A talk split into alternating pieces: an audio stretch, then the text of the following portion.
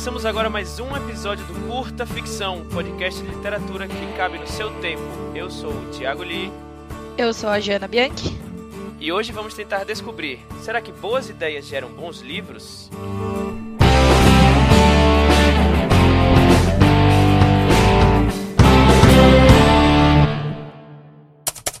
Por que os autores eles precisam ir além das boas ideias e focar também na execução da sua história?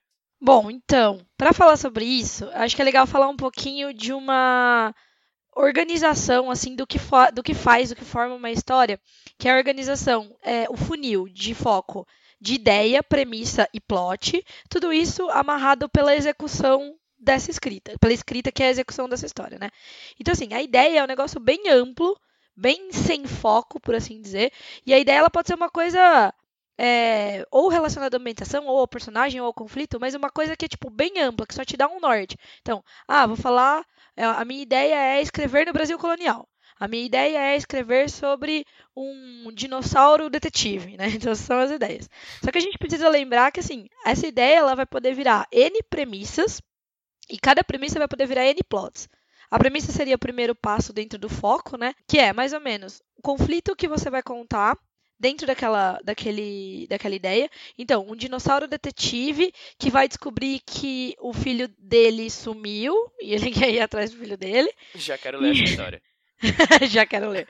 E, e essa premissa, ou outras premissas dentro de uma mesma ideia, vão poder virar um plot, que é assim, como aquilo vai se desenvolver, que é um pouco do, do nosso outline, da escaleta e tal. É, então eu acho que assim, os autores precisam ir além das boas ideias, porque boas ideias não devidamente afuniladas em uma premissa legal e posteriormente em um plot legal, este plot amarrado com uma boa execução, que a gente vai falar um pouquinho mais para frente, não necessariamente vai gerar um bom livro. Ele pode ser uma ideia ótima que vai gerar um livro mediano ou um livro ruim, assim como uma ideia nem tão não tão boa, se ela desenvolvida dessa maneira certinha, pode gerar um livro mais legal. Não, com certeza. Eu acho que essa ideia de premissa, ideia, premissa, plot realmente tem que ser respeitada, tem que ser entendida, pelo menos, para que você, a gente possa transformar uma ideia numa boa premissa e então num bom plot. O que é que, na verdade, torna uma história boa, né? O que é que, que faz com que a história seja agradável para o leitor? Será que é só uma boa ideia? Será que é só um bom plot? Né? Não tem mais elementos aí no, no meio do caminho? É, eu acho que tem são vários elementos assim, cada, cada lugar que você vai parar para ler sobre escrita criativa, sobre criação ideias, a, a, gente acaba achando uma coisa diferente sobre o que é uma boa ideia, uma boa história. Mas, então, assim, a gente pode citar, por exemplo, é, você vai falando aí que você lembrar, mas ah, personagens que são é, suficientemente profundos ou tridimensionais, né? Então não são aqueles é, personagens bag of bones, né? Ou aqueles personagens de papelão. Um bom world building, por exemplo. Então, assim, é, faz parte, você consegue contar uma história boa quando você está permeado por um bom world building. Então, mas eu acho que o que é mais importante numa boa história é um bom conflito. É um bom problema para ser resolvido. É, eu acho que isso, na verdade, é uma unanimidade de todo mundo que começa uhum. a estudar a escrita né, narrativa tal, é que conflito é meio que o, o, o core, né, o principal da sua história. Claro, se for uma, uma narrativa de ficção, né, uma é prosa. Isso, claro. E sim, principalmente você. Às vezes você tem até um personagem não muito profundo, você tem um, um mundo não muito bem descrito, mas se você tem um bom conflito, um, uma boa relação entre os personagens, né, como eles se relacionam, isso acaba atraindo o leitor para a sua história. Mesmo que sua ideia seja muito ruim, sei lá, qual seja sua ideia, seja que todo um mundo onde todo mundo use camisa verde. Né? Então, nossa, que, que grande ideia, um mundo todo mundo usa camisa verde. Mas se, você, é, mas se você transformar isso num conflito bacana, sei lá, você pode transformar isso num, numa crítica social, sei lá. É, sei. Se de repente você coloca um personagem que de repente ele acorda com uma camiseta vermelha e, tipo, ele resolve revolucionar o negócio. Vermelha ah, não, pra, né, pra não, é. sei lá, né, tipo, vai que daqui a pouco a gente... Né? Tipo, cor de burro quando foge, né? É, apedrejado. É uma camiseta preta, por exemplo. Ou então, um outro conflito, um personagem que é daltônico, sei lá, tipo, ele não Caraca, entende. Caraca, você acabou de é transformar um mundo com pessoas que só usam camisa verde numa história. É, exato. Só como nem boa ideia não é tudo na, na é, história. A, gente, a ideia não foi tão boa, mas a gente tá aqui criando, jogando premissas bem marromeno, né?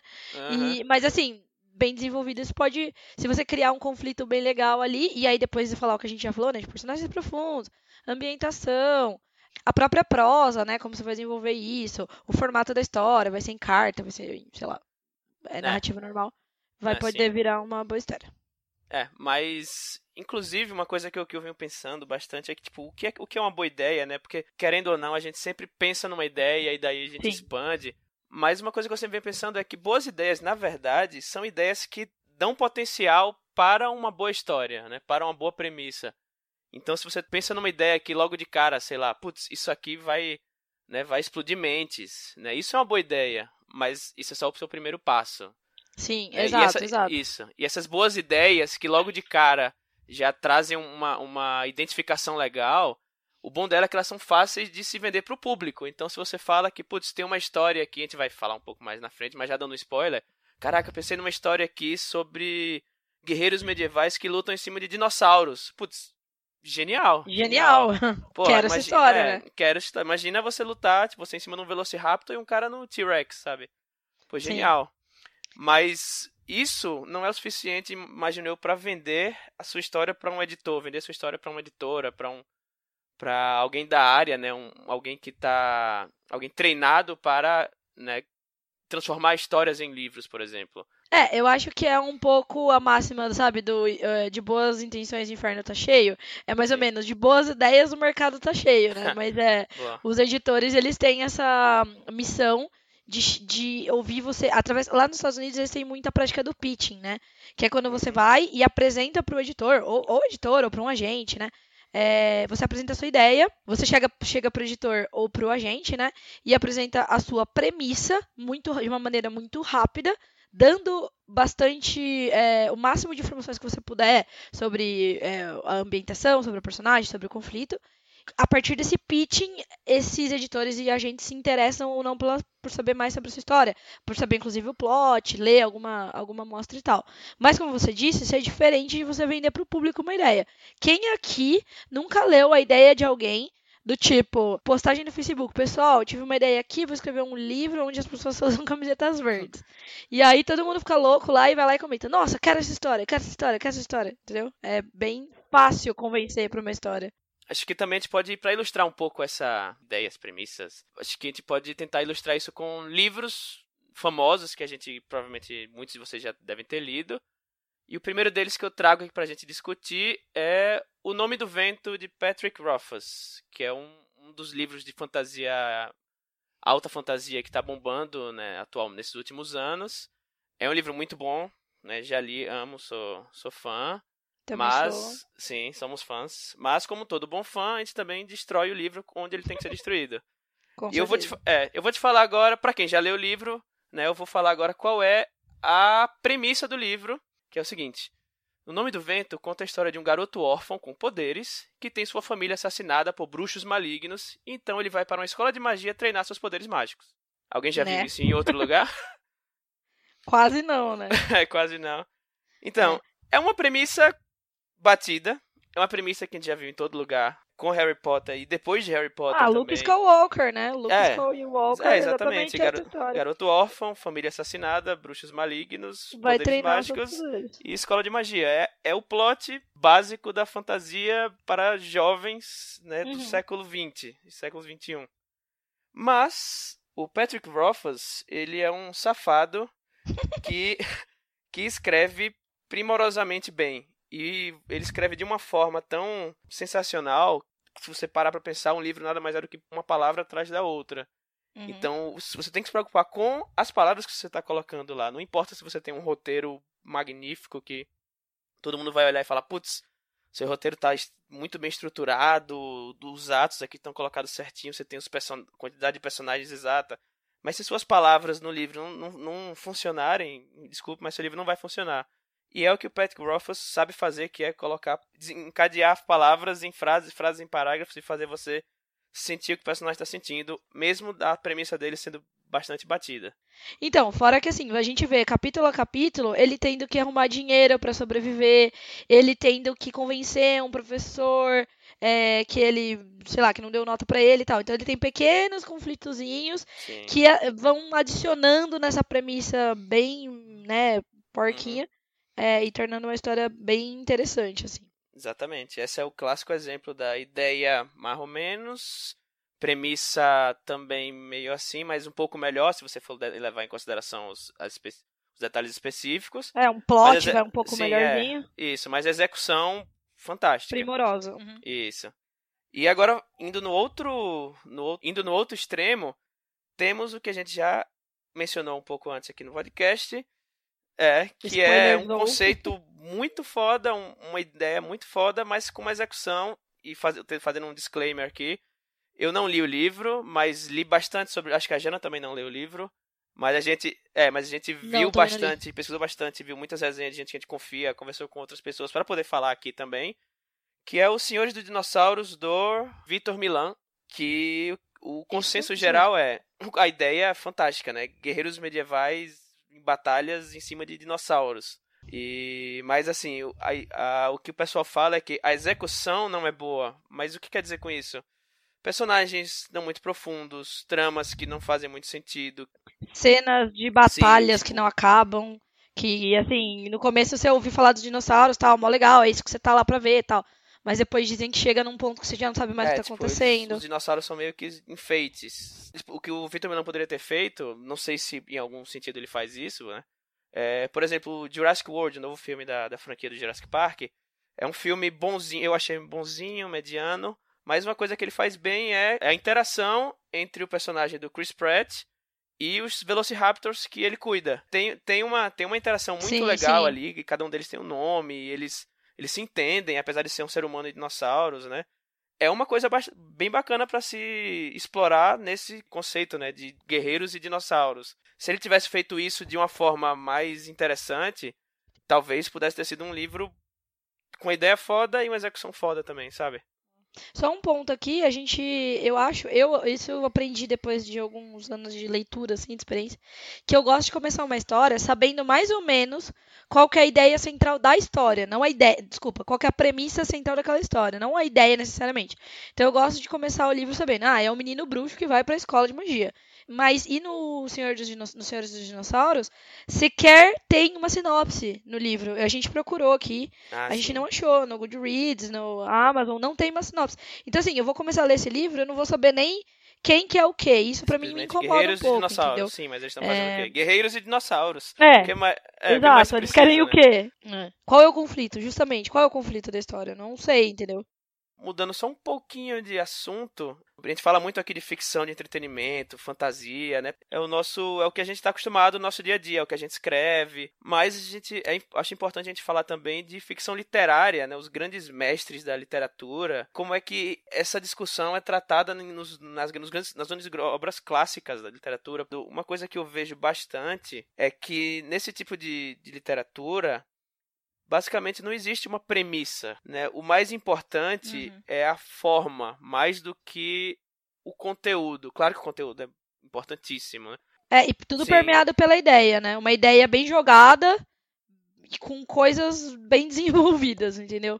É. Fluxo de pensamento, um, sei lá. O 100 anos de solidão, por exemplo. A história é é uma a história de uma família contada por uma mulher centenária, não tem um, um, uma, uma estrutura, é. não tem uma sabe? Só que a forma como o Gabriel Garcia Marques vai contando, vai introduzindo esses personagens, né, pelos anos e a forma como eles se interagem entre si e a, e a cidadezinha lá que eu não lembro muito, não lembro exatamente o nome da cidade.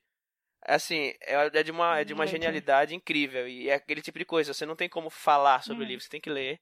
Porque a forma é que é mais importante, mais até do que o conteúdo em si. E até, por exemplo, um outro exemplo é o Haruki Murakami, que nunca ganha a merda do Nobel de Literatura. né? um, o livro que eu mais gosto dele, que é o Caçando Carneiros, a história é simplesmente de um cara que está caçando um carneiro no Japão. Ele, ele recebe uma proposta de que se ele achar um carneiro específico, ele vai ganhar muita grana e aí ele sai pelo Japão para procurar esse carneiro. Aí você fala, porra, mas que, que ideia merda. Mas é, veja assim, que ainda tem um conflito, tem um conflito né? né? Tipo, se ele achar o carneiro, ele vai ganhar muito dinheiro. Enfim, já tem até um conflito. Até porque o Haruki ele é um pouco mais uhum. contemporâneo, né? É, ele, ele é, e ele é um pouco isso, mais na, no limiar aí do. E, mas assim, você vê que a, a, a, o foco não é na ideia, não é no, na premissa, o foco é no conteúdo, na escrita dele. Por isso uhum. que eu acho importante que autores, principalmente autores iniciantes, é, foquem muito na em treinar a escrita, não apenas gerar boas ideias, porque gerar boas ideias todo mundo tem tem boas ideias. Uhum. Vamos falar agora nossa sugestão de livro da semana. Na verdade, eu meio que obriguei a Jana a aceitar a minha sugestão, porque é de um autor que eu gosto muito.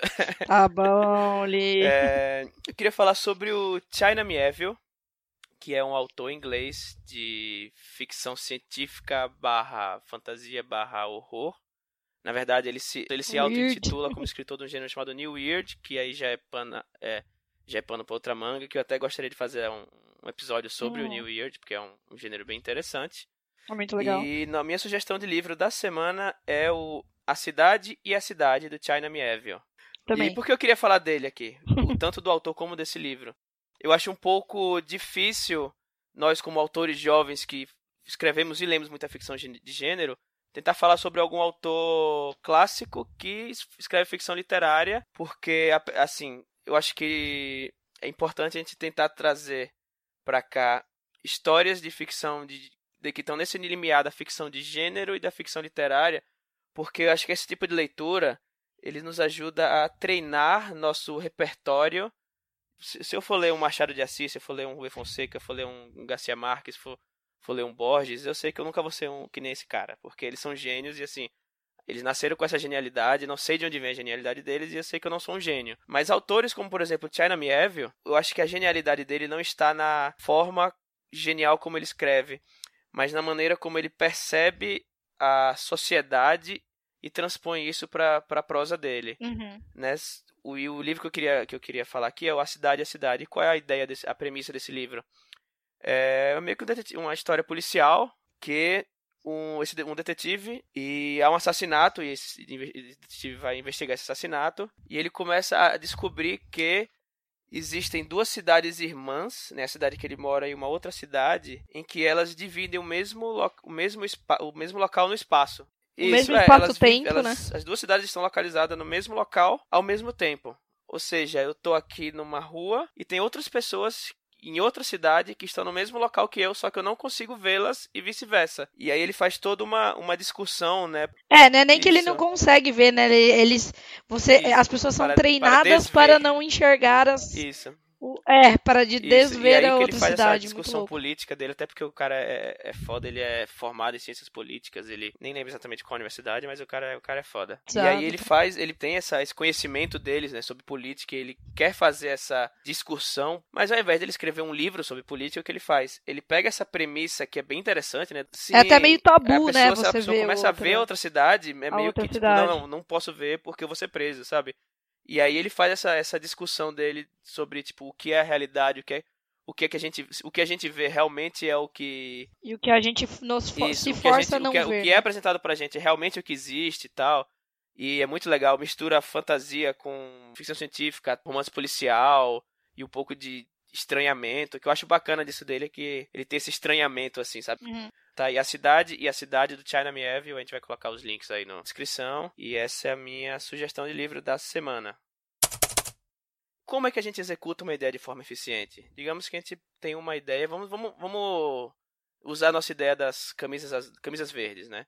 Um mundo onde as pessoas só têm camisa verde. Como é que a gente pode executar essa ideia de forma eficiente? Bom, então a primeira coisa é a gente tem que encontrar essa premissa, né? Vamos partir do princípio já que a gente tem uma premissa, uma premissa legal. E aí eu acho que a primeira coisa é meio clichê, tá? Vou falar aqui, mas é eu acho eu descobri que isso é, funciona mesmo, que é o seguinte: se você tá, primeira coisa é que sempre faça alguma coisa acontecer na história. É óbvio que você introduzir o mundo e você falar sobre é, como é ter as camisas verdes e nananana, e entrar na mente do personagem sobre aquilo é interessante. Mas é muito importante que coisas estejam acontecendo o tempo todo. Existe uma dicasinha que a gente vê aí para todo canto quando a gente tá falando sobre escrita criativa, criação e tal, que é assim, quando o seu personagem, quando a sua história estiver entrando num, tipo num vale de, de empolgação assim, né, ou seja, numa baixa, uma depressão, é, insira um novo conflitozinho ali. Então, o cara tá lá, tipo, com a camisa verde dele, aí de repente ele toma um banho de tinta, sei lá eu. E daí, tipo, não necessariamente precisa interferir banho de tinta direto. No meio da rua e ninguém. E, tipo, e E aí ninguém pode ver. Isso, isso. ninguém pode ver eles. Exato. E coisas interessantes, né? Se você tá escrevendo e tá chato, é um bom indicativo de que provavelmente vai tá chato uhum. para quem tá lendo também, né? Então, claro que vão ter momentos mais né, planos e tal, alguns momentos de explicação que você vai ter que dar, ok? Mas essa, essa eu acho que é uma dica legal que funciona para todos os. Sim, isso momentos. já nos leva ao como é que a ideia pode ser mal executada, né? E aí foi o que a gente falou, às vezes ela não é bem trabalhada, às vezes a, a, ideia, né, tipo, a ideia que você tem quando tá tomando banho, normalmente ela não é a melhor ideia do mundo, ela tem que ser trabalhada, você tem que questionar, uhum. peraí, mas será que faz sentido isso que eu pensei?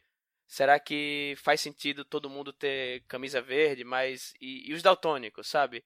E, e sei lá, quem uhum. não tem um braço, né? Como é que vai ser a manga da camisa, né? E sei lá, tá, tudo, digamos que você já trabalhou sua ideia e tal, e aí você vai escrever, isso aí vai depender, obviamente, de escritor para escritor, você tem que conseguir manter a atenção do leitor, né? Você não pode simplesmente, sei lá, você tem que tomar cuidado para que sua, você não falte com coerência na sua história né? Que você não tenha personagens que são uhum. movidos uhum. pela história, né? Às vezes personagens inúteis no sentido de coitados, né? Não querendo desprezar nenhum personagem. Mas assim, se aquele personagem não adiciona nada, por mais que ele seja um personagem muito legal, então, assim, muda, sabe? Tira aquele personagem, aquele conceito que você achou legal nele, coloque em outro personagem que já é relevante na trama. Tipo, aquele negócio de pensar num casting, né? Tipo, ah, tô fazendo um filme aqui, eu preciso de mais uma pessoa para fazer para falar esta frase de efeito. Não, coloca outra pessoa falando. Eu acho que, tipo, isso é interessante também, porque senão parece que você tá querendo popular um mundo, que, o que é legal, né? Em alguns sentidos eu acho que você tem que ter algumas coisas meio que de background, assim. Mas às vezes pode ser demais, entendeu? Pode tirar a atenção sim, da sim. história. Tanto os personagens não podem né, estar sobrando na narrativa, como também eles não podem estar sendo movidos pela narrativa, né? Eu, eu acho que a pior coisa que tem é quando você sim. percebe que o, o escritor tá, né, tipo, mexendo os, pa os pauzinhos ali para que o personagem, putz, eu preciso que fulano esteja na loja de camiseta às duas da tarde. Ah, então eu vou colocar ele pra sair de casa mais cedo. Putz, mas ele, ele é um cara preguiçoso, ele nunca sairia de casa cedo. Ah, mas foda-se, ele precisa estar tá lá. Tipo, não, sabe? Tipo, o seu personagem, uhum. ele não pode ser movido por, seu, por sua vontade de continuar a história. Isso precisa fluir de uma forma orgânica. Ele precisa e ele precisa reagir como você preparou aquele personagem para reagir, né? Ele tem Sim. que ter uma coerência interna. E por último, acho que pode destruir uma ideia além desses pontos, uma coisa que é muito comum é a falta de pesquisa. Já cometi esse erro várias vezes, que é simplesmente não pesquisar o suficiente. Às vezes você quer construir uma história, você tem uma ideia muito legal que se passa no futuro ou no passado, e aí você acaba colocando um, um sei lá, você faz uma história que se passa em 1300 e tanto, e você coloca um personagem que tem um telefone. Você, pô, mas peraí, 1300 existia telefone, sabe? Uhum, exato. Sim. Uma incoerência, né? Não deixa de ser uma incoerência. Uma, um anacronismo que é um tipo de, é. de incoerência, né? Então acho que é isso. Resumindo tudo isso que a gente falou sobre transformar uma ideia numa história, é, segue esse, esse fluxo, né? Primeiro você questiona a sua ideia, faz sentido, uhum. né? Pegue, pegue feedback com outras pessoas, com outros escritores, com leitores ávidos. Manda eles tentarem achar falhas. Sabe quando você tá. Você. para quem joga RPG vai saber muito bem isso. O cara que é o mestre, né? Tem o um sistema lá tal. E aí vem um personagem, olha, cria esse, vem um jogador, cria esse personagem aqui, ele. Eu achei essa brecha aqui, ele pode soltar 20 bolas de fogo por turno. Pede pros seus amigos tentarem achar falha na sua ideia né, tentar achar incoerência no que você está escrevendo, né? Pergunte, putz, será que esse ambiente, essa ambientação é a melhor ambientação para minha ideia? Será que se fosse no futuro próximo não faria mais sentido? Né? E você vai conseguir isso evoluindo a sua ideia, conseguindo feedback de outras pessoas, pensando fora da caixa, tipo, se você realmente, ah, eu sou muito fã de fantasia medieval, então essa minha ideia, eu quero que ela seja colocada nessa história medieval. Será que ela não seria melhor em outra ambientação, com outros personagens, né? Combine coisas, elementos, experimente, reescreva, né? Teste sua ideia, pesquise, uhum. pesquise. É. Pire, né? É, Basicamente. a gente sempre tem aquela, aquele momento do eureka, né? Que você, você tá indo dormir, uhum. você, putz, tive aquela ideia que envolve dinossauros e camisetas verdes. E eu tenho que contar essa história pro mundo. e, peraí, calma. Respira fundo. Anota. E amanhã você é, vai, anota, vai, vai dormir. dormir, no outro dia você continua e é um processo lento, a gente tem que ter paciência, a gente tem que deixar a ansiedade, não pode deixar a ansiedade uhum. vencer a gente. Mais algum comentário final sobre ideias e processos antes de ir para o Jabás? Não, eu acho que é isso, assim, não se deslumbre, não se deslumbre pela sua ideia. Por mais legal que ela seja, claro que tenha confiança na sua ideia, obviamente, né? Mas foi o que você falou, tenha paciência, desenvolva, porque assim, não tem nada mais chato do que uma ideia mal aproveitada, que assim, você vai se arrepender pelo resto da vida, porque em algum momento você vai pensar, você vai ter seu eureka, e se de repente você já lançou aquele livro dos dinossauros com as camisas verdes, é, ambientada em Miami, ou sei lá, em Los Angeles. E, tipo, depois fala, nossa, cara, ia ficar tão legal em São Paulo, por exemplo. Já era, você não vai escrever de novo. Ou, sim, vai ficar no mínimo esquisito, né? Então, não, não se deslumbre para não estragar a ideia, né? E, tipo, e aí faz exatamente esse processo mais uh, racional que a gente conversou. E que ideias são, são meio passionais, assim. Uh, infelizmente estamos terminando o nosso episódio de número 2 e vamos para o Jabá para quem não sabe, né, nós temos um site chamado Pacotão Literário, que nós vendemos e-books de autores nacionais a partir de um real. Se você é autor nacional, inclusive, manda um e-mail para contato.pacotãoliterário.com.br. Se você quer mandar alguma dúvida, sugestão para o podcast, também manda e-mail para esse mesmo e-mail que eu falei. E eu acho que quando esse podcast sair, já vai ter começado o Pacotão Literário de número 4, cujo tema é Aventuras no Brasil que tem oito autores e autoras fantásticos, todos nacionais, escrevendo sobre aventuras. E tem terror, tem fantasia, tem de tudo, ambientadas no Brasil, na Bahia, em São Paulo, né, na Floresta Amazônica, em todos os lugares. Então é bacana, gente. Entre no site pacotonliterário.com.br. E para quem é. quiser seguir meus trabalhos, tem um conto novo meu na Amazon chamado Cyber Solitude, é de ficção científica, tá R$ 2,99 baratinho. Então é só entrar lá na amazon.com.br e procurar Cyber Solitude. E é bacaninha, é pequeno, é legal, a galera gosta. E já na sua vez. Bom, meu jabazinho aqui, primeiro, Lobo de Rua sai em nova versão, provavelmente esse mês ainda, ou entre em pré-venda, tá provavelmente esse mês ainda. Então, é, a capa nova saiu, vocês podem entrar lá no Facebook da Dame Blanche, editora Dame Blanche, ou no meu mesmo, Janaína Bianchi Pin. Aproveitando, Black Friday está aí, provavelmente já vai ter passado, ah, não, vai estar próximo, né, quando for sair o podcast. Sombras entrou na promoção de Black Friday da Amazon. Sombras é uma noveleta que também é estrelada por lobisomens. Não sei se é estrelada, protagonizada é, por lobisomens. Imagina agora, tipo, Calçada da Fama com lobisomens. É. E hum, também tem o Tito, que é o um dos protagonistas do Lobo de Rua. 1,99 lá na Amazon. E um outro jabá é, terceiro aqui, não, não, não nosso, mas de um projeto que a gente apoia muito. Já saiu a Trasgo número 12, revista Trasgo. Quem não conhece, por favor, vá conhecer. Faça um favor a gente vai si deixar mesmo. aqui os links. Faça um favor a si mesmo, a fantasia nacional, fantasia e ficção, né? A Trasgo 12, especificamente, é uma edição especial que foi organizada pela Clara Madrigano. E ela só Sua traz chefe. contos minha chefe, minha nova chefe, só traz contos e ilustrações de mulheres. Então é uma edição das Minas. Então passem lá porque tá bem legal mesmo. A gente vai colocar todos os links aí na descrição do post. E vamos nos despedindo. Muito obrigado, gente, por acompanhar a gente até aqui, por aguentar a nossa chatice. Qualquer sugestão, manda e-mail pra gente, Facebook, Sinal de Fumaça. Quer dizer, Sinal de Fumaça não, que a gente não vai ver.